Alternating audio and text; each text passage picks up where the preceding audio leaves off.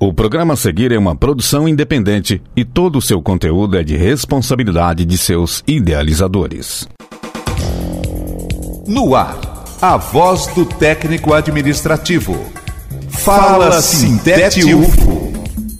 Olá, companheiras e companheiros ouvintes da Universitária FM. Eu sou Raíssa Dantas e está no ar o Fala Sintete UFO. Você sabe o que é o chamado racismo ambiental? Nas últimas semanas, especialmente após o desastre que aconteceu no litoral norte de São Paulo, o conceito tem tomado conta dos debates. Convidamos a Amanda Gondim, que é advogada e vereadora em Uberlândia, para conversar com nossos ouvintes sobre esse tema e ainda sobre como a cidade de Uberlândia e a sua população vivenciam o racismo ambiental. Seja bem-vinda, Amanda. Olá, agradeço o convite do Sintete para falar de um tema tão importante e urgente que é o racismo ambiental, que se correlaciona muito com diversos desastres naturais que nós vemos acontecer, em especial essa tragédia recente em São Sebastião, no litoral de São Paulo, que deixou aí centenas de mortes, milhares sem casa. Antes de tudo, gostaria de começar colocando um ponto importante, que é para que a gente possa entender o que significa o racismo ambiental, para que a gente possa falar de políticas públicas relacionando a pauta e as suas consequências, se nós continuarmos né, com uma política de depredação do meio ambiente sem a compreensão de que estamos vivendo de fato uma emergência climática a nível mundial. Essa expressão vem dos anos 70 e é atribuída a Benjamin Chaves, um homem negro que lutou ao lado de Martin Luther King. E em um bairro americano em que a sua população era majoritariamente negra, uma empresa começou a despejar rejeitos da cidade no local durante anos, com o aval do governo.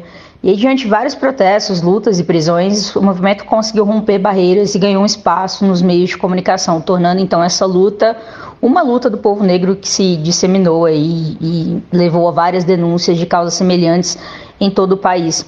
E dentro desse espectro, nós entendemos que o assunto é um recorte que engloba outros tipos de racismo, como estrutural, institucional e até o fato da necropolítica, né, que é essa política de Estado também de colocar as pessoas indesejáveis, né, indesejadas, à margem socialmente e com condições de habitação, né, o direito à moradia, que é uma garantia fundamental, em locais precarizados e em locais com risco e questões que realmente são de um viés discriminatório.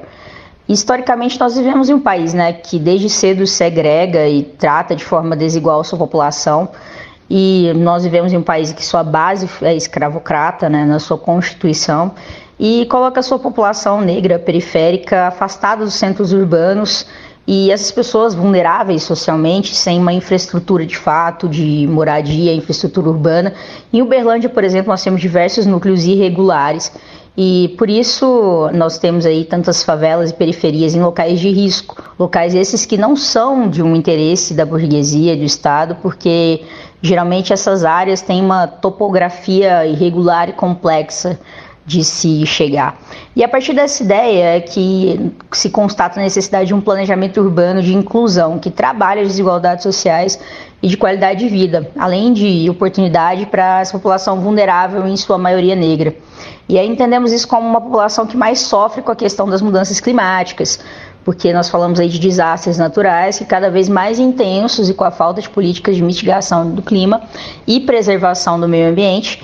E aqui em Berlândia a situação não é diferente. Nós vemos claramente os locais mais afetados, sendo em sua maioria os bairros da periferia onde a população carece de infraestruturas básicas como asfalto, saneamento básico e áreas verdes que possam servir tanto como lazer como ambientes que auxiliem na drenagem urbana. A cidade sofre todos os anos com as chuvas intensas e periódicas e continua investindo em mais asfalto e viadutos, não planejando o escoamento de toda a água que chega até as vias e alagando sempre os mesmos locais, atingindo drasticamente a população também mais vulnerável. Ao longo do nosso mandato, nós tivemos diversos projetos relacionados à pauta ambiental e também a questão climática, né, para abordar o assunto no legislativo de uma forma técnica e necessária, com o projeto de criação de parques lineares, que foi projeto de indicação para a criação do Parque do Córrego Mogi, para fomentar e preservar o meio ambiente também, os córregos, projeto de criação de um plano municipal de mudanças climáticas. Nós conseguimos aprovar um projeto para um dia de conscientização e reutilização do uso de plásticos além das questões de hortas urbanas também, nós temos um projeto nesse sentido, e as diversas audiências sobre a questão dos assoreamentos dos córregos da nossa cidade e os parques existentes sobre a questão das queimadas, as moradias de qualidade com infraestrutura adequada à população que vive numa situação de vulnerabilidade social dentro desses núcleos irregulares da cidade. E aí nós temos vários desafios ainda a serem enfrentados e entendemos que essa urgência é realmente algo que nós precisamos estar pautando sempre. É necessário um investimento em políticas públicas sérias para que a gente consiga reverter o que nós mesmos, né, enquanto sociedade, promovemos. Obrigada mais uma vez por ceder esse espaço e podem contar sempre com o nosso mandato nessa luta. Amanda, nós agradecemos muito a sua participação. E esse foi o Fala Sintete UFO dessa semana. Você pode conferir mais informações em nosso site e em nossas redes sociais. Uma ótima semana a todas e todos, se cuidem e até o próximo programa.